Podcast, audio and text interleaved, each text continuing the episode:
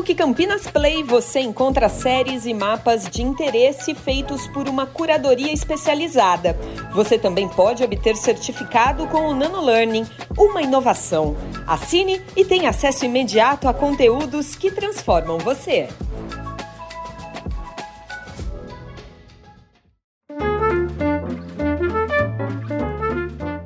Olá, estamos no ar com mais um episódio de Olhar Contemporâneo, podcast da PUC Campinas, com pautas atuais e relevantes para o nosso cotidiano. Hoje, para falar de uma das maiores causas de morte no mundo, o suicídio. Preparamos um episódio para dar esperança e possibilidades de combater a prática. Estimativas da Organização Mundial da Saúde, publicadas em 2021, dão conta de que todos os anos mais pessoas morrem como resultado de suicídio do que de HIV, malária, câncer de mama, guerras ou homicídios. Cerca de 700 mil pessoas se suicidam todos os anos e 79% dos casos acontecem em países de baixa e média renda. Isso significa que 1% das mortes do mundo são por suicídio. Entre os jovens de 15 a 29 anos, ele foi a quarta causa de morte depois de acidentes de trânsito, tuberculose e violência interpessoal. Apesar de números tão significativos, o tema é carregado de tabus. No meio jornalístico, por exemplo, evita-se divulgar casos de suicídio com a alegação de que isso pode servir de incentivo à prática.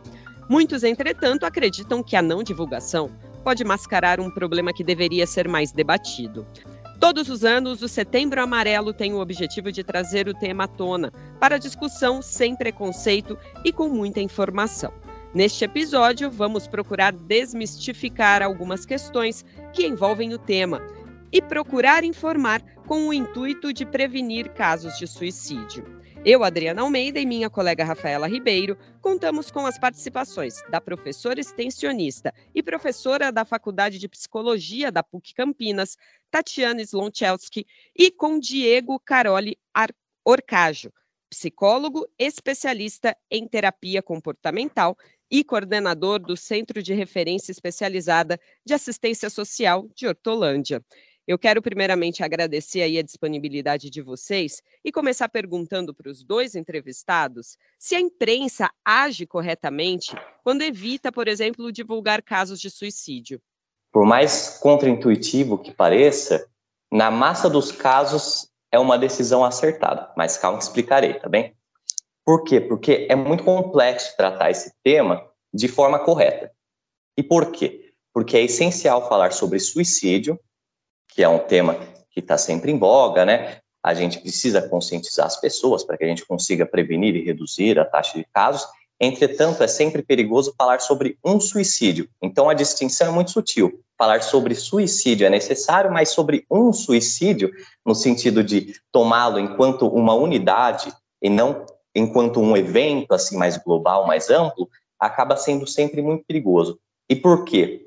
Porque quando a gente fala de um caso em específico, a tendência é de que a gente acabe fazendo com que o suicida tome a postura de um herói, com que seja justificado naquele contexto o ato suicida, como se no fim o suicida se vingasse de algum modo daqueles que o provocaram, daqueles que o magoaram, ou de repente fizesse com que se sentisse mal alguém que lhe tenha negado amor e aí por diante. Então, quando a gente desperta para alguém que já está com o humor rebaixado, que já cogitou em algum momento, quando a gente desperta o suicídio enquanto uma das possibilidades de que, olha, se você passou por isso, é uma forma de se vingar de terceiros, ou é uma saída justa, ou é um ato heróico, a gente faz com que algumas restrições do indivíduo sejam reduzidas, estando essa opção no rol das possibilidades, eventualmente a gente pode criar sim um ambiente de contágio. Existem várias circunstâncias em que isso aconteceu.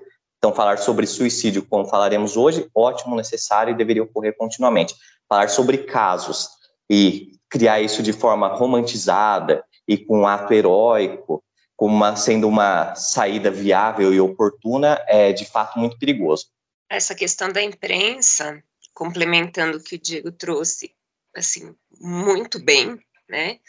Essa questão da, da imprensa é sobre como as coisas iam ah, ao ar, né, nas mídias variadas. Porque o que acontecia na hora de divulgar, além de ser uh, uh, a ideia do problema suicídio, era um suicídio e era com detalhes, né?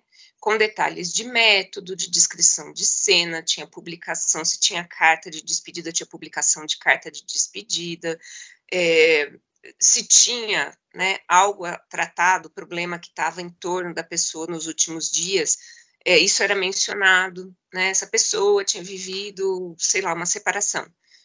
É, e aí, é, parecia, né, na reportagem colocada ali muito brevemente, que haveria um motivo só justificado, plenamente, estava plenamente explicado, e a gente sensibiliza as pessoas que leriam isso uh, numa mídia qualquer ou assistiriam a isso. Então, se solicita que seja feito, se tiver que fazer, é, algum tipo de informe né, sobre causa-morte, é, numa reportagem da morte de alguém, que tem, tem extrema uh, cautela, porque isso desperta realmente uma identificação em pessoas que podem estar vulneráveis, né? Então, isso vira conteúdo de aprendizado, que é o que a gente quer evitar.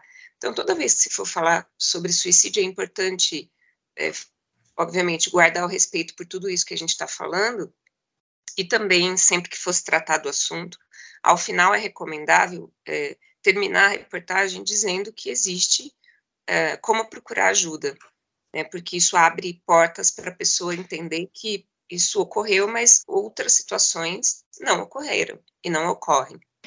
É, professora Tatiana, e falar mais sobre o, o, tema, né, de forma adequada, né, como vocês bem colocaram, né, pode ajudar a reduzir o tabu que existe sobre ele? O problema é entre falar mais e falar bem, né? A gente precisa pensar em falar bem, como você disse, que isso seja transmitido, que seja uma informação transmitida de forma segura, porque o tabu é tudo aquilo que a gente não fala sobre né? Então, faz tempo já que a gente está precisando melhorar a qualidade do que a gente fala, porque é um assunto de todos. Né? Mas quando a gente fala de uma forma irresponsável ou insegura sobre o tema, ou quando a gente fala tanto que a gente inunda de conteúdo a ponto de fazer é, as pessoas é, não aguentarem mais falar do tema, também não ajuda.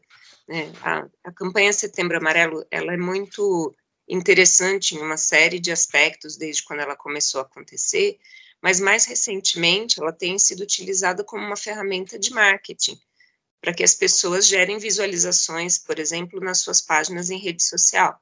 Então, é, o que não deveria ser promovido a produto é promovido a produto, né, em busca de curtidas. Então, é, não é não é só o que a gente diz, é como e quanto a gente diz disso para não causar sofrimento a quem está sensível, a quem perdeu alguém por suicídio, e não fazer com que a gente tenha o efeito contrário do que a gente quer. A gente quer diminuir preconceito, porque prevenção de suicídio é assunto de todo mundo, sim. Né? O suicídio acontece em todas as faixas etárias, o suicídio tem aumentado aqui no Brasil, na contramão de outros países. É, tem um monte de gente fazendo prevenção de uma forma decente no país, então a gente sabe que outros países que fizeram prevenção de boa qualidade mudaram seus cenários. Então, é que a gente, é, o que a gente gostaria é de diminuir preconceito, diminuir estigma, né, tratar isso como um assunto de todas as pessoas. E, e, vamos então tentar tratar um pouco mais desse assunto de maneira profunda, especificamente na prevenção. Diego, os principais cuidados que todos devemos tomar aí com relação à prevenção, e, e é possível e de que forma identificar no comportamento de alguém próximo de nós é, tendências ao suicídio? Ok, vamos lá. A, a primeira parte, começando do não tão óbvio. O mais relevante sempre é conseguir respeitar e validar a dor do outro. E é interessante porque normalmente quando a gente escuta o sofrimento de alguém, a gente quase que praticamente sempre segue um protocolo, e é um protocolo péssimo. Primeiro protocolo, a gente assume a postura de juiz. Então a gente julga se a pessoa tem ou não o direito de sofrer por aquilo que está nos relatando, se aquilo é motivo suficiente ou não. Beleza, passou-se o primeiro crivo, a gente veste daí a roupa de competidor. E daí a gente já lhe contrapõe. Ah, sua mãe morreu, sinto muito. Antes de ontem, minha mãe e meu pai morreram no mesmo acidente, como se houvesse um pódio com uma única vaga de quem pudesse chorar, né? E feitas essas duas primeiras questões, a gente precisa ter uma cautela para viabilizar, permitir que o outro fale, que o outro exponha, que é sempre um impulso que a gente tem de mesmo após essas duas etapas, tentar calá-lo, que é muito desconfortável ou perceber a dor no outro, né? Essa dor sempre reflete de algum modo em nós. Então a gente sempre vem com frases prontas. Não chora, tá tudo bem, vai passar. A gente não dá muita abertura para que o outro simplesmente experiencie aquele momento, né? O que é sem dúvidas o, o mais relevante. É, é, algo natural e a gente precisa acatar e respeitar esse, esse espaço para que as coisas comecem a ser inicialmente elaboradas. A questão daí, então, de prevenção, a gente joga nesses primeiros quadros, né? Aí um próximo, que daí é o mais intuitivo já, é que a gente precisa sempre ter ciência de que o suicídio, na massa dos casos, é vinculado a um transtorno, transtorno psicológico psiquiátrico. Então, sempre apoiar a busca daquele que está em sofrimento de uma ajuda, caso a gente perceba que a variação está diferente das habituais, que ela tem persistido, que há um conjunto de sintomas, e daí a gente pode puxar vários, né? De repente, irritabilidade, sensação de vazio, tristeza, acho que a gente vai voltar é, de algum modo um pouco mais à frente nisso. Mas sempre que a gente perceber uma variação e que aquilo nos parecer não transitório como usualmente, é muito importante e necessário que a gente valide e impulsione a busca por ajuda especializada. Então, esse aqui é do ponto da prevenção. Aí, continuando. E como perceber? Varia muito de pessoa a pessoa mas a gente tem alguns bons nortes, né? O primeiro deles tem a ver com a ruptura de uma forma usual daquela pessoa ser. Isso serve para descobrir muitas coisas, né? Sempre um sofrimento agudo. Isso pode daí decorrer de um abuso, pode decorrer daí de uma ideação suicida, pode decorrer de N coisas. Entretanto, todas precisam de um suporte. Então, percebeu-se que a pessoa começou a agir de uma forma que não lhe é usual. Esse é um primeiro ponto. Aí a gente puxa para pontos mais específicos. De repente, alguém que já estava péssimo há algum tempo, alguém que já estava deprimido há algum tempo, do nada teve uma melhora abrupta, do nada começou a resolver coisas, fazer pazes com pessoas, despedir-se de uma forma mais ou menos direta. Todos são indícios bastante claros de que há algo muito estranho acontecendo ali. E o mais crucial de todos, e que às vezes a gente releva e censura o outro quando ele nos traz, que é a desesperança. Nada é mais indicativo favoravelmente de um estágio agudo de sofrimento quanto a desesperança. Que vem a ser a desesperança, vem a ser a declarada perda de esperança, pode ser expressa de várias formas. Ninguém poderá me ajudar, nada pode ser feito, nada melhorará a minha situação, daqui para frente é só piora, não existe outra saída. Esses são fatores assim de risco muito acentuados. Normalmente a gente dá o contraponto. Não existe sim, vai dar tudo certo. A gente dá algumas receitinhas simples. Entretanto, a gente dá essa receita e como se tivesse resolvido, a gente deixa a pessoa para lá, né? A gente já deu a nossa contribuição e a gente tende a não considerar com a seriedade que é necessário esse indicativo de que a esperança acabou. Com certeza, né? Essa ideia, se me permite completar, e o Diego traz isso tão bem.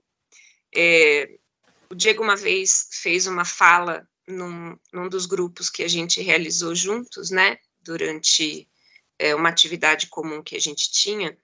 Ele falou uma frase que sempre ressoa em mim, sempre ficou a partir de então muito presente.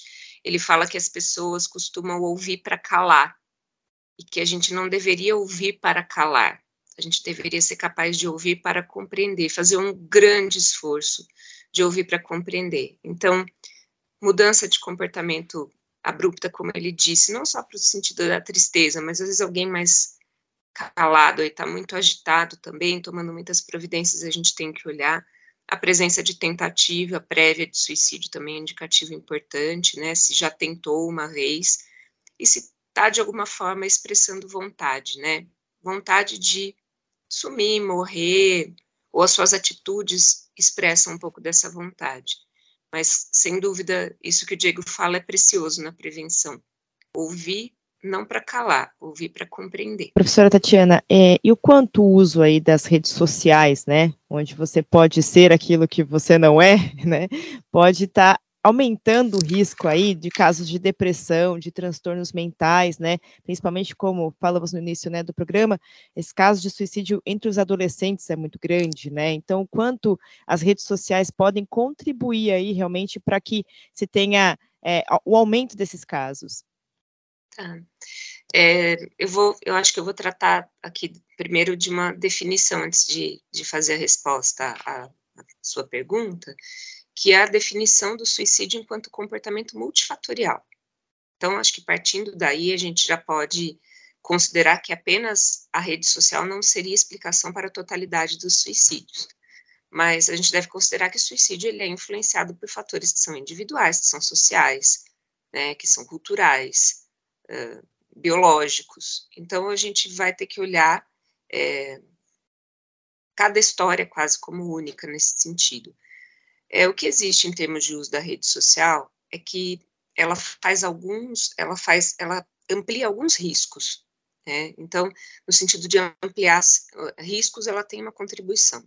Se o jovem já tem algum transtorno uh, mental, um transtorno psiquiátrico, é, que já o faz ter dificuldade para conviver socialmente, a rede social ela simplesmente vai contribuir para ele ficar um pouco mais isolado.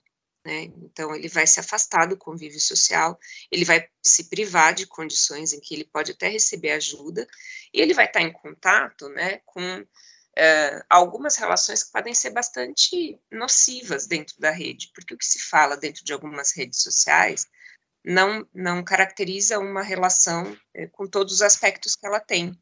Né? Então, uma relação com todos os aspectos que ela tem significa que você vai olhar para a pessoa, que você vai interagir, que você vai tocar o outro, que você vai sair para passear em algum lugar e vocês vão juntos expandir possibilidades de da vida acontecer, né? E vocês vão se responsabilizar um pelo outro quando vocês conversarem um com o outro, você vai ver no olhar do outro é, algo que você causou em termos de interação, né, você vai ver a reação do outro. Na rede social, essas nas redes sociais, essas reações costumam ser muito impulsivas, muito parcializadas, né, existe um, um, uma certa, um certo afastamento de duas, uh, duas questões muito importantes do mundo sentimental, né, do mundo emocional. Nas redes sociais não tem muito espaço para tristeza, né, e não tem muito espaço, só tem um espaço para raiva, né? E uma raiva mal colocada. Né? Então a gente fica privado desses pontos. Você não expressa bem tristeza, você não é, quando você expressa raiva, você também não expressa bem na rede, então você fica também desregulado do ponto de vista das emoções, além de isolado socialmente. Mais um fator é que o uso da rede é para promover o seu engajamento.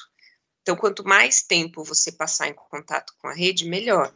E existem é, é, ferramentas que fazem você ficar é, dessa forma, né, com a sua, com a, a, o seu sistema de recompensa cerebral ativado ali, recebendo essa recompensa de estar interagindo com conteúdos. Você fica preso àquilo. E não é porque você necessariamente se deixa prender, mas porque as ferramentas das redes para te manter preso, né, elas são muito cuidadosamente construídas e elaboradas para que você passe o maior tempo possível lá e não perceba que está passando tanto tempo assim. A rede ganha, as redes ganham quanto mais você interage com elas. Né? Então, é, isso é altamente prejudicial, porque troca é, horas de sono que são preciosas para o adolescente, né, para suas relações e para o seu cérebro né, se desenvolver bem, você retira isso também né, é, o adolescente dorme menos, interage com conteúdo de pior qualidade, corre mais risco de ter uma interação perigosa com alguém ali que vai fazer uma exposição, tem o cyberbullying que é presente, né, então são todos fatores que vulnerabilizam, além de conteúdo de péssima qualidade, né, sobre todos os assuntos, inclusive suicídio.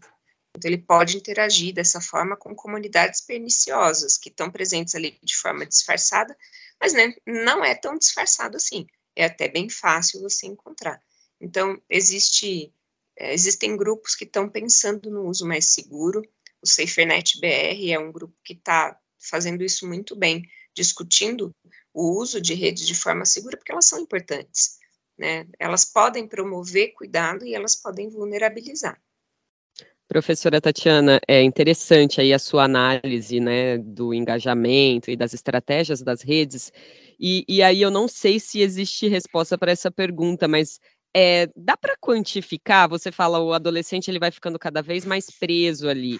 É, para alguém ou até para os pais tentarem controlar uh, uma hora por dia, sei lá, você tentar se policiar, não, é só um pouquinho de manhã, de tarde, de noite. É, é possível quantificar isso para ter um uso saudável? A Sociedade Brasileira de Pediatria tentou fazer uma quantificação. Não existe essa quantificação que sirva a todos os casos, é muito, muito difícil de estabelecer. Mas a Sociedade Brasileira de Pediatria, ela determina uh, que crianças muito pequenas não deveriam ter acesso a essas redes sociais de forma alguma. A própria rede social, ela restringe o contato. O fato de ter um adolescente lá, um menor de idade lá, é burlar um sistema. Né? Você tem que dar um jeito de burlar, mas a gente está falando de uso de tela até, não é nem só de rede social. O tempo em tela é uma questão complicada, porque a gente vai ver os efeitos disso em alguns anos, da forma como o nosso cérebro vai interagindo, porque o nosso cérebro fica mais passivo quando interage com as telas e você não tem a chance de regular a sua emoção e tolerar a frustração. Por exemplo, você vai a um almoço de família e você não quer conversar, por qualquer razão que seja, com as pessoas que estão ali. Você pega o seu celular e você vai para o seu mundo à parte. Mas você perdeu toda a possibilidade de estar presente ali e ouvir uma pessoa falar de uma situação, de como ela resolveu aquela situação. Ouvir as pessoas e sentir as pessoas expressando sentimentos, chegando a um consenso, resolvendo um conflito. Por quê? Porque você está em outro lugar, um lugar que não te frustra, né? O, em, em geral, a interação com, com a rede social para criança pequena é assim. Ela vai para um joguinho e ela fica ali com a sua atenção captada, né? É, então, respondendo à sua pergunta, né? O ideal seria que a criança pequena não acessasse nada, né? e quando acessasse pelo número mínimo de horas possíveis com assistência, mínimo. A gente está falando às vezes de menos de uma hora por dia. Mas para o adolescente, ele já tem uma forma de interação que atualmente e culturalmente está incluindo a rede social. Os pais devem continuar é, presentes ali pelo número de horas uh, mínimo também que eles estipularem e da forma mais saudável possível. Então, chamar para esse convívio, pedir para tirar o celular da mesa, então está almoçando, está jantando, sem celular. Né? Vai ter uma conversa, algum ponto ali de, de interação com a família, por favor, desliga o celular que a gente vai precisar de você. E aí a gente pode até notar a forma como o adolescente vai reagir a isso, porque se ele começa a reagir mal, se o fato dele ficar longe do celular, da rede social, do game, ele não consegue se regular, emocionalmente, é porque alguma coisa está errada ali também. Né? É para ele conseguir uh, ficar longe disso como de qualquer outra ferramenta, né? como qualquer outra coisa que facilita o dia dele. Né? Então, se começou a ter uma reação afetiva muito exacerbada com o celular, né? quebrou o celular, vai consertar, a pessoa não consegue dormir se não tem o celular, é preocupante. Quando eu era bem mais jovem, uns 15 anos aproximadamente, penso eu, eu fazia uso da internet já. E aí saiu um grande jornal que cuidado com seus filhos quando eles passam de uma hora no computador, isso é altamente perigoso, isso indica várias coisas. Aí tinha uma listagem de coisas péssimas que indicaria. E daí eu lembro que minha família ficou super assustada, meio que fizeram uma força-tarefa para tentar me salvar desse mal. E conforme o tempo passa, isso vai se flexibilizando muito. É muito difícil encontrar esse ponto mesmo. Mas foi um período interessante. É, a gente e... mesmo fica, né, Diego? A gente mesmo Sim. fica bastante tempo. Às vezes a gente excede esse tempo. Se você olhar seu próprio uh, parâmetro aí, a gente vai ver que a gente passa muito tempo mesmo se surpreende com o quanto passa. Então é fácil se perder no tempo. Né? Então, ajudar o outro a se organizar, fazer um detoxinho é legal, né? Nós não vamos colocar critério assim de uma hora, mas se a gente pudesse colocar o menos possível para causar problema, né? O menos possível para brigar com as horas de sono já seria legal. É, Diego, é, eu queria que você falasse um pouquinho de que maneira o ambiente escolar pode se tornar um fator de risco aí para transtornos como a depressão, por exemplo, né? E aí como tratar os casos de bullying para que se evite aí, né, para que eles cheguem ao ponto, né, de levar a um suicídio. Olha, essa pergunta pode ser respondida em uma sequência de dias falando sem parar. Então, tentarei assim ser bem conciso. Mas começo dizendo que a escola é um espaço de construção fundamental. Ainda mais quando a gente passa pouco tempo com a nossa família, a escola pode até assumir o protagonismo na nossa constituição, né? Enquanto pessoa. E mesmo que passemos bastante tempo com a família, ela assume já a primeira posição. Então, nos primeiros anos de escola, a gente está naquela etapa em que está se fundamentando quem eu sou, qual o meu valor, como eu percebo a mim, ao mundo, aos outros. Então, se for um período muito frustrante, muito violador, pode ser que eu me perceba como de menor valor, como insignificante, como merecedor de represálias, de ataques constantes. E um pouco mais à frente, ou perdão, ainda nessa etapa, para a gente até fechar melhor, e além de perceber a mim dessa forma, eu posso perceber daí ao mundo como hostil, as pessoas como assim, desinteressantes, como pouco amigáveis. Eu posso imaginar que, de algum modo, eu não me adequo àquilo. E aí, quando passados alguns anos, e a gente chega ali na pré-adolescência, na adolescência, aí a situação muda, que a gente já não está em um período assim de construção de si, da perspectiva tão acentuada, entretanto, inverte-se a nossa prioridade de onde a gente busca ser valorizado. Então, sai dos nossos pais e passa para os grupos etários com os quais a gente convive predominantemente na escola. Então, a aceitação dessas pessoas passa a ter uma posição assim de destaque. E qual o problema nessa etapa? O problema é que se a gente não é aceito, se a gente não consegue ser como os demais são, e a gente obviamente tem esse desejo, isso vai reiterando uma impressão de sem valor, de insuficiente para ser amado, de incapaz, que são características que mais à frente poderão sim tanto fazer com que um quadro depressivo se instale com mais vigor, obviamente é, depende também de uma predisposição genética, que será mais ou menos suscetível, mas um quadro de um transtorno de ansiedade e múltiplos outros, a gente tem conexões interessantes. Mas ali nos primeiros anos, a gente conseguir uma relação interessante que nos viabilize, perceber que pô, o outro pode ser bacana, eu com o outro posso ser bom, eu consigo me, me ajustar, funcionar bem, ter prazer nessa, nessa convivência, e ali na adolescência, na pré-adolescência, de algum modo, funcionar bem, esses serão aspectos que evitarão que a gente constitua uma, uma visão de nós que à frente ela aumenta muito o grau de, de risco de desenvolvimento de transtornos mentais por conta, basicamente, do seguinte fato. Se eu tenho a convicção de que eu sou burro, de que eu sou incapaz, por exemplo, tá bem? A gente pode citar múltiplos outros. Quando eu falho uma vez, quando eu erro uma questão da prova de 10, se eu tenho essa impressão, isso é uma confirmação da minha inadequação, da minha insuficiência. Se eu já tenho uma constituição de estima de que eu sou bom, eu sou suficiente, eu interpreto aquilo de como? Ah, a questão foi mal elaborada, ah, não era importante.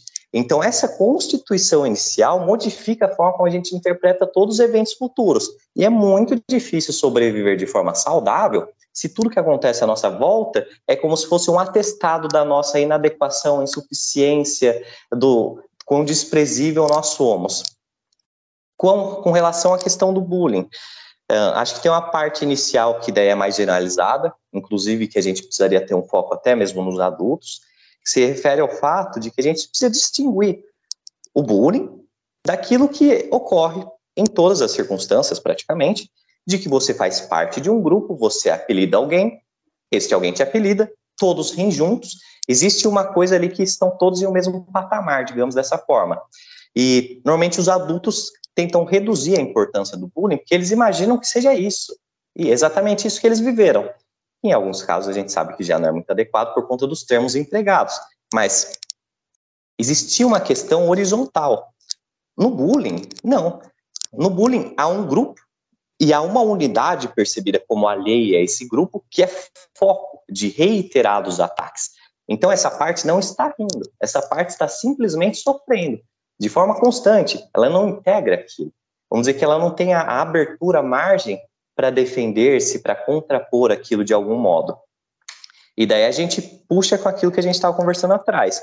Isso vai reiterando a impressão de que o mundo é ruim, que o mundo não tem nada para oferecer, que as pessoas são péssimas, que todo mundo só quer degradá-lo, que ele não é bom, que ele não será aceito. E esse é um belo de um pacote para que a pessoa pense: por que viver assim? O que eu ganharei com essa vida, né? Então, a gente começa com essa questão dos adultos, que também passa pelas crianças, mas o foco aqui é os adultos. São os adultos que normalmente invalidam esse cenário. E daí, no que se refere às crianças e à escola, desde o comecinho, sempre reiterar, sempre dialogar de forma continuada para que todos tenham consciência de que os diferentes, de que aqueles que estão presentes em menor quantidade, né, numericamente, eles não devem ser alvos. Eles por si só podem ser muito mais parecidos conosco do que a gente pensa. E essas características, ali em um primeiro momento, elas na verdade são características ainda que não partiram de um processo constitutivo até da identidade daquele indivíduo, que o próprio ambiente nesses processos começa a taxar. até pouco tempo, né? Pouco tempo, na minha época de escola, era a figura de óculos, e daí depois a figura que tinha um quadro sobrepeso, e aí depois você ia para a questão da cor de pele, tipo de cabelo, eram todas características. Ah, existia também muito a questão com referência ao protestante, que havia um predomínio católico, então, todo aquele que era considerado de algum modo diferente de um grupo que era menor quantificado naquele ambiente, era como se garantisse o livre acesso à razoabilidade de que os demais o atacassem, de algum modo. Então, quebrar um pouco essa razoabilidade, que em essência, o ser humano, é, quando há margem, quando há um, uma defesa lógica que lhe permite ser hostil, ele é hostil.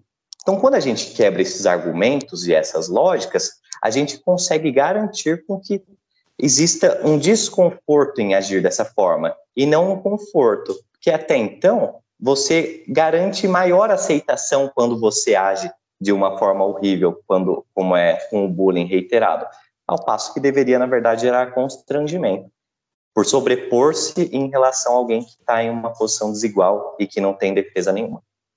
Interessante. E eu gostaria de continuar nesse campo mais de ambiente escolar, infantil mais especificamente, porque é, às vezes nesse ambiente escolar, professores, orientadores, né, é, em uma determinada escola podem não perceber, mas aí essa criança ela vai para casa. É, existe algo específico no ambiente infantil que dá para se perceber que as crianças podem ter aí um comportamento suicida? É, como trabalhar a prevenção entre as crianças? Prevenção entre as crianças é promover saúde mental, né? Porque elas, elas têm risco também, mas elas se expressam de uma forma diferente, elas estão aprendendo a fazer a regulação das emoções naquele momento, elas estão aprendendo a fazer o convívio, e, e você não, às vezes, dependendo da idade que a gente tem, contato com a criança, a noção que ela tem de morte, né, então o alcance cognitivo da ideia de morte também conta nisso. Então tem a combinação sofrimento uh, internalizado, o, o, as condições objetivas sociais que estão causando risco, que ela pode estar sendo vítima de abuso, de agressão e de outras coisas desse tipo, e você tem a, a noção de morte que ela carrega consigo. Tem muitas crianças que, agora na pandemia, por exemplo, perderam a família inteira, pai, mãe, irmãos, por conta de, da, da Covid, e, e uma criança como essa pode ter uma fantasia, se ela for um, pequena, né, de que a morte pode aproximá-la dessas pessoas, né, dependendo do jeito que as pessoas ao redor falam sobre o luto, né, ah, você tem que se tranquilizar, porque seus pais estão num lugar melhor, né, do que estavam aqui, ela vai querer ir para lá, né? Ela não quer saber aqui, aqui quando aqui não ficar legal, por que não pensar que lá pode ser legal? E às vezes pensam na morte como uma forma de anestesiar um sofrimento. Então imaginam que vão é, morrer, mas que depois vão acordar, né? Fazem uma fantasia estranha, mas assim, eu vou morrer, só faço outro ali se preocupar e depois acaba, né? Eu vou voltar, né? Ou, vai, ou faz uma fantasia de vingança, né? De que vai ver só, né? Eu vou a minha mãe vai agora sofrer o que eu sofri, que é um problema emocional. Se ela tomou uma bronca, ela fez alguma coisa e ela ficou com muita raiva e não soube lidar com a raiva, com a frustração, ela pode sentir que aquela, aquela bronca que ela tomou é, é porque ela não é boa o suficiente para ser amada, ela não é boa o suficiente para viver aqui. Então ela volta a essa raiva sentida contra ela mesma. E isso não, não, necessariamente vai ser um comportamento suicida, porque numericamente ele é menos expressivo em crianças. A gente está falando de uma taxa, em 2013, a taxa estava para crianças menores de 14 anos em 0,7 para 100 mil mortes, né? 0,7 suicídios para 100 mil mortes naquele período. Não é, quando você fala assim, ah, mas não é um, um grande número, mas é algum número. Né? Se tem criança entrando nesse tipo de comportamento, a gente tem que promover saúde mental. Aproveitando, um aspecto interessante que a gente deve levar em conta é que a gente sabe, né, que a cada um suicídio consumado houve uma quantidade elevada de tentativas, que por seguinte partiram de uma quantidade elevada de planejamentos, que partiram de uma quantidade elevada de ideações e de pensamentos.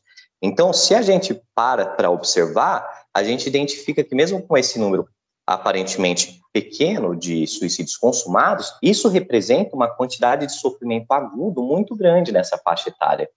E algumas características também que às vezes facilitam a percepção é de que o, os, quadros os quadros depressivos em geral na infância, assim como na velhice, eles são mais expressos pela irritabilidade, a gente consegue notar assim de forma mais acentuada. Então, perceber um aumento significativo da irritabilidade, às vezes a pessoa está tentando de alguma forma se afastar, se isolar, e o que mais pega é que eles indicam um risco maior a partir de frases como eu não deveria ter nascido, eu não sei o que eu estou fazendo aqui, eu queria dormir e não acordar, coisas mais nesse sentido eles eventualmente acabam trazendo. Eu não tenho valor, eu sou um fardo, eu sou um peso. Quando surgem frases nesse sentido, ah, o, o risco, assim, ele já está com um contorno bem delineado, a gente pode dizer. Agora, professora Tatiana, é, é possível quantificar é, o fator ou patologia que mais leva ao suicídio? Por exemplo, é a ansiedade ou a depressão?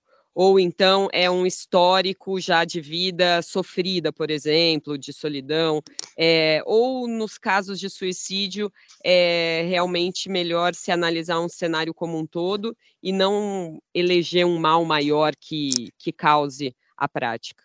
É, eu acho que a gente precisa limpar bem essa questão da relação do suicídio com transtorno mental. Né? Embora é, os transtornos mentais têm um impacto muito grande sobre suicídio, nem todo mundo que tem um transtorno mental vai fazer um suicídio, nem todo mundo que tem, por exemplo, uma depressão, uma ansiedade, vai ter uma intenção suicida. Senão, se a gente fica falando assim das pessoas com transtorno mental, a gente gera uma condição muito iatrogênica, né? Não, não assim, é, é, o transtorno mental, é o transtorno mental, é que é, que, condição de transtorno mental que está relacionado com outras condições, né? Como eu já tinha colocado, o suicídio é fatorial. Então, se eu puder dizer, é, se eu puder fazer alguma relação, né, que, assim, suicídio, é, o transtorno mental vulnerabiliza a pessoa, né, torna o risco para o suicídio um pouco mais presente. Então, se eu puder falar de um transtorno mental que tem papel importante no risco para suicídio, eu colocaria a depressão.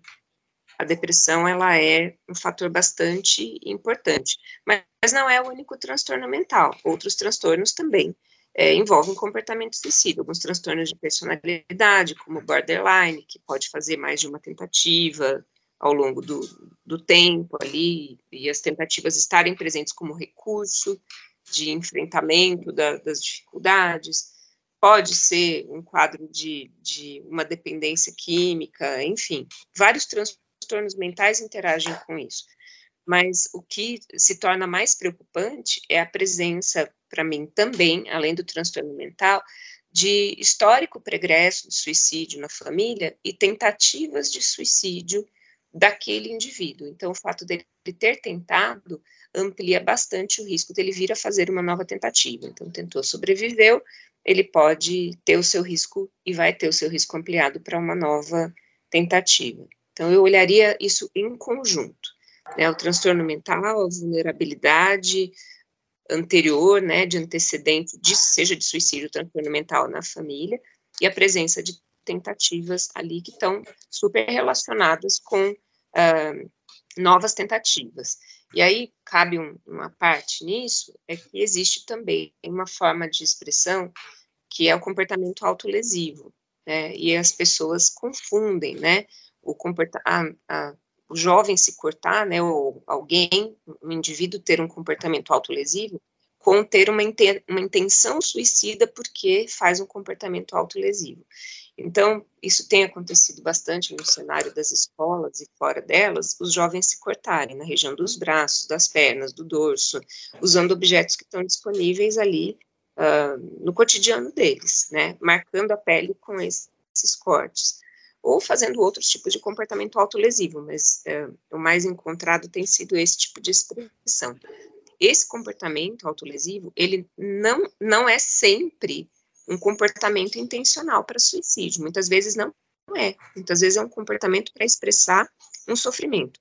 Mas ele é um comportamento também que abre grande risco para comportamento uh, suicida no futuro. Se ele, se ele persistir sem assistência, sem cuidado, sem uh, proteção, uh, você vai vendo esse risco se ampliar porque se ele é capaz de fazer algo contra si mesmo e ele vai cultivar de alguma forma essa maneira de se expressar como maneira de expressão viável, ele vai começar a ter um organismo que, se, que vai propagar essa condição de risco ao longo do tempo e pode se tornar mais intenso, é o que a gente não quer, mas é bom também limpar a confusão. Então, nem todo depressivo é suicida, nem todo jovem que se corta quer morrer. Então, a gente começar a limpar essas crenças e acho que vale um complemento, especialmente daí nas, nas idades mais joviais, entretanto isso persiste por toda a vida, do incremento daí do uso de álcool. O uso de álcool é o melhor boost que a gente tem para a execução e para a tentativa do ato suicídio. Então, quando a gente já junta um contexto caótico, na presença ou sem da depressão, mas especialmente na presença da depressão, o uso do álcool faz com que o risco torne-se muito mais acentuado. Então, vamos dizer que às vezes até cronifica a questão das tentativas de suicídio e, obviamente, incorpora uma questão mais impulsiva, uma questão de uma coragem ingressada, uma percepção distorcida, enfim, é um conjunto de, de situações que são desencadeadas ali pelo uso do álcool, com uma redução, uma redução do, da, do senso de juízo, etc., que faz com que o cenário se torne muito mais agravado. Então é um fator de risco assim crucial também. E cada vez mais cedo as pessoas começam a fazer uso da bebida, então é, infelizmente é, é um péssimo incremento para a nossa proteção. É, queria ouvir de vocês dois, né? Vocês acham que séries e filmes que abordam o assunto, né? Exemplo, aquela 13 Razões da Netflix, Helena, né, de Petra Costa, ajudam a diminuir o tabu ou devemos ter cuidado, pode ser aí um gatilho realmente para quem já tem, né, um comportamento suicida. A 13 razões causou um problema. Né, a 13 razões, de fato, ela fez uma abordagem muito inadequada, ela teve que se retratar com relação a isso. Por quê? Porque ela é, trouxe uma compreensão muito inadequada do suicídio. Primeiro, ela, ela tratou disso num contexto adolescente, apresentando 13 motivos plenamente conhecidos e justificáveis. E a gente sabe que a maior parte das motivações a gente não tem acesso para quem está fazendo um comportamento suicida. Outro ponto muito ruim foi que a, a, a cena do suicídio da protagonista foi bastante explícita. Isso causa impacto até em quem não tem é, vulnerabilidade para o comportamento suicida, imagina para quem tem. Né? Então, é, aquela cena desenvolve aprendizado né, para quem está ali é, em contato com o risco. É, um terceiro ponto, a série romantizou e glamorizou o papel da personagem por ser uma suicida, né? Uh, ela foi exaltada dentro do seu meio social como alguém muito diferenciado. e absolutamente romantizada a, a tentativa. Então, é, tem, é, tem um estudo que foi realizado sobre o impacto dessa série com relação ao sofrimento mental de adolescentes, e foi é, registrado que essa série provocou impacto. Né, e, então, é, essa em especial teve, é, trouxe bastante problema. Sim, e aí a gente cai naquilo que a gente conversou logo no comecinho, né? Você acaba trazendo uma sensação de um ato heróico, só que eles impuseram vários agravos. As, as razões, né, as justificativas, eram todos elementos vividos por basicamente todos os jovens. Então a gente se sentia, a gente se identificava com a personagem. Existiu a questão do método, do plano, da execução e o pior de todos, essas fitas foram enviadas e todo mundo teve a sensação de que foi vingado. Olha lá, agora eles quebraram a cara, né? Agora eles tiveram o que precisavam, agora eles entenderam fizeram. E é uma estratégia péssima, né? Se a gente for avaliar em custo-benefício, né? Como as pessoas estavam tentando colocar, de como se o custo da morte fosse razoável para que alguém repensasse o modo de ser, que, pelo que consta no, na série, foi inadequado. Então, é, no contexto geral, foi péssimo. Existe o fenômeno Werther por conta de um livro que foi escrito há alguns séculos e que ele trouxe todo um contexto, assim, que você ia mergulhando na história, no sofrimento daquele que estaria escrevendo as cartas, e que aquilo tudo parece fazer sentido. Parece ser uma ótima saída, ele deixou as cartas também, parece um pleno ato de vingança. E aí a gente cai lá no comecinho, na questão da escola, e de quem é muitas vezes apontado e acaba sendo um alvo que não consegue se defender, porque nesses documentos em que a carta, em que a fita é entregue, você percebe que para alguém que não tem como se defender, essas foram estratégias de defesa, que eles conseguiram de alguma forma contra-atacar, mas contra-atacar pós-morte, com a fita, com a carta, dizendo: olha, você é o culpado. E quando na verdade a gente precisa tentar de algum modo ampliar as capacidades de resposta desse indivíduo, né? Além de reduzir os ataques, a gente precisa criar um contexto em que ele consiga estratégias, outros comportamentos ou até intervenção de terceiros para que ele consiga se posicionar e consiga sair desse contexto, sendo por um caminho que lhe permitirá a continuidade da existência. É, queria até aproveitar né, essa questão da série, né, que apesar de ter sido né, bem uma repercussão negativa, né? O que é mostrado na série também é a questão da, da culpa, né? Que esses amigos e os pais carregaram, né? A, ao descobrir que ela tirou a vida, né? E eu li um livro também que chama O Acerto de Contas de uma Mãe, e é a mãe de um dos assassinos de Columbine, que escreve e ela fala também no livro sobre essa culpa, porque apesar do filho dela, né, ter feito o ato, ele se matou. Então, ela trata essa questão dela ser mãe de um suicida também, né? É, então, eu queria que vocês contextualizassem, né, o, o quanto a, o papel da família, né, dos amigos é importante, né, né para que se tenha essa prevenção também, né, de um, de um ato em, em si, né? O quanto a família pode contribuir, né, de fato, para que seja feita a prevenção sem sombra de dúvida, né, ter figuras de suporte está entre os pilares no que se refere à proteção contra atos suicidas. Só puxando um gancho rapidamente, a culpa ela toma quase que 100%. Na verdade, eu nunca vi um caso em que aqueles que estavam mais próximos do indivíduo que cometeu o ato suicídio não se sentissem altamente culpados. Isso parte de uma observação rasa como a professora Tati comentou em alguns momentos, como se houvesse um único aspecto envolvido do qual decorreu a morte, né? decorreu o ato contra a própria vida. Então, obviamente, a família, em especial a mãe, que já é socialmente tida como a responsável por todo o desenvolvimento, por todos os desfechos da vida dos filhos, ela acaba incorporando. Mas você poderia ter feito algo, mas hoje em dia existem tantas informações sobre, Hoje em dia, qualquer pessoa é capaz de perceber fatores indicativos. Então, tudo isso girando em torno ali das pessoas que estão próximas fazem com que elas se sintam péssimas por não ter conseguido salvar aquela vida. E, de fato, existe essa responsabilização até mesmo por parte da sociedade. A gente consegue identificar isso. Uh, muitas vezes, quando há um casal que rompeu, né, pais divorciados, inclusive a, a parte que não residia, não coabitava com quem cometeu o ato suicídio, o ato suicida, tende a atacar e culpabilizar quem convivia.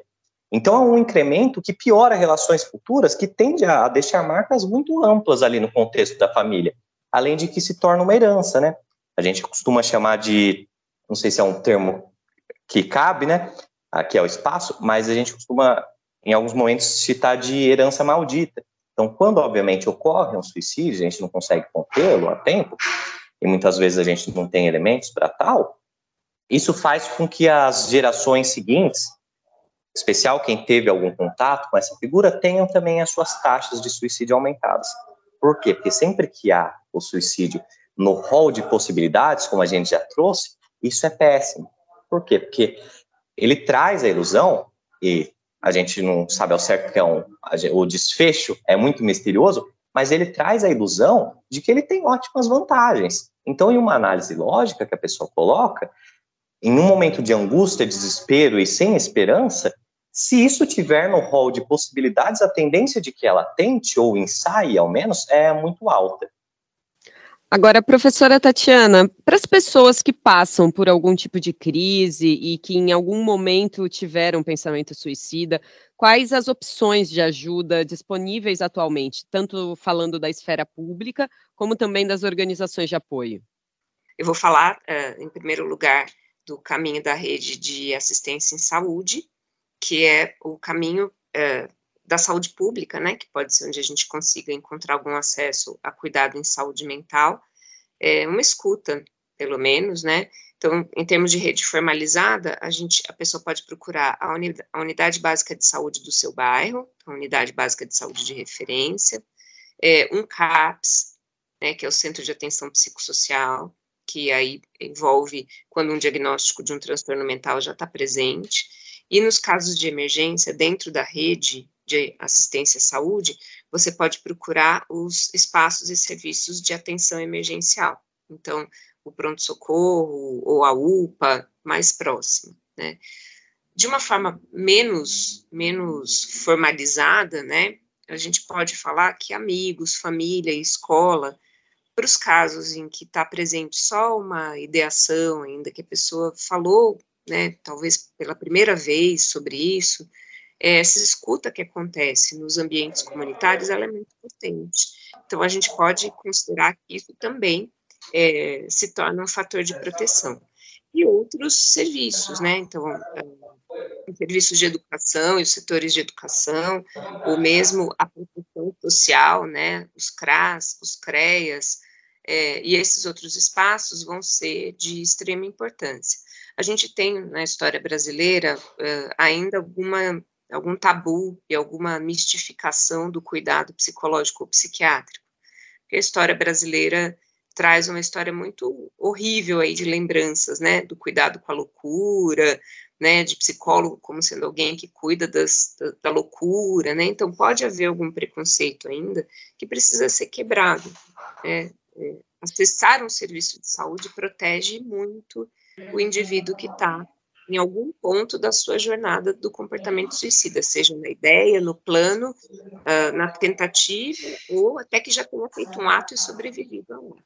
Eu quero mais uma vez agradecer demais aos nossos dois entrevistados é, desse episódio do Olhar Contemporâneo, que eu imagino que contribuíram muito com informações que realmente são um pouco difundidas e a gente aproveita esse mês de setembro com o Setembro Amarelo para pensar em esperança e principalmente em prevenção de casos de suicídio, para quem sabe aí, né, essa curva de crescimento se inverta, ainda mais num pós-pandemia, numa situação tão delicada que nós ainda vivemos. Então, novamente, obrigada à professora da Faculdade de Psicologia e, e também professora extensionista da PUC Campinas, Tatiana Sloncheski, de Diego Caroli Orcajo psicólogo especialista em terapia comportamental e coordenador do Centro de Referência Especializada de Assistência Social de Hortolândia. Nós ficamos por aqui, mas seguimos com boas histórias e debates nas principais plataformas de áudio e também em puc-campinas.edu.br barra podcast. Se você quer compartilhar alguma sugestão ou crítica conosco, não deixe de enviar seu e-mail para podcast.puc@puc-campinas.edu.br. E agora vocês ficam com o Dicas do Olhar.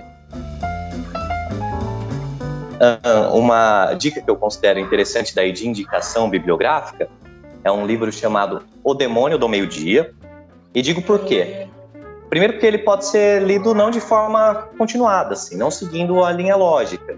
Ele tem vários trechos, vários vários capítulos assim que obviamente conversam entre si, mas que são interessantes mesmo para redução de curiosidades, de dúvidas, e foi escrito por alguém que experienciou múltiplas tentativas de suicídio, entretanto, que tornou-se um expert na área depois.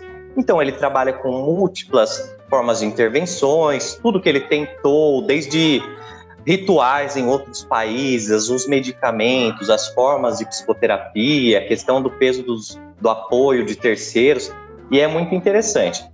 Agora, fora do bibliográfico, é crucial que a gente sempre olhe a nossa agenda para que também consigamos prevenir que nós estejamos em situações similares.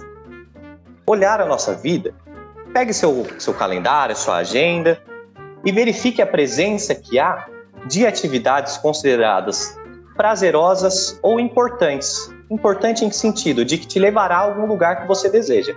Quanto mais pobre sua agenda estiver de atividades prazerosas ou de atividades que são passos, que são pontes para que você atinja algo que lhe é interessante ou para que você reitere os seus valores, mais grave será o seu risco, né?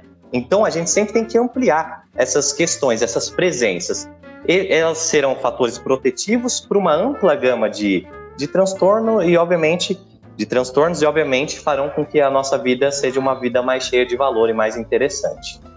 É, uma dica que eu trago é que as pessoas possam conhecer o trabalho do CVV, Centro de Valorização da Vida. É um trabalho muito interessante, é, é nacional e basta que a pessoa ligue 188 e ela vai encontrar é, um espaço de escuta com pessoas treinadas para fazer essa escuta 24 horas por dia, 7 dias por semana. Então, isso ajuda nos momentos em que a gente precisa conversar com alguém que seja capaz de nos ouvir e isso eles são de uma forma muito especial. É, dois sites também, um deles é o mapasaudemental.com.br, é, que vai fazer com que você consiga acessar é, mais facilmente serviços de saúde, né? então saúde mental em especial, terapia e esse tipo de serviço, de uma forma bastante é, acessível, a valor simbólico ou até gratuitamente, mais próximo de você.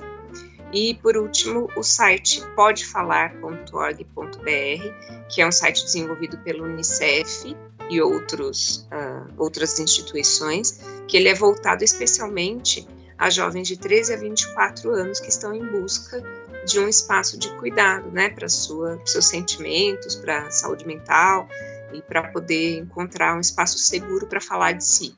Né? Então, eu pode falar.org.br. Então é isso.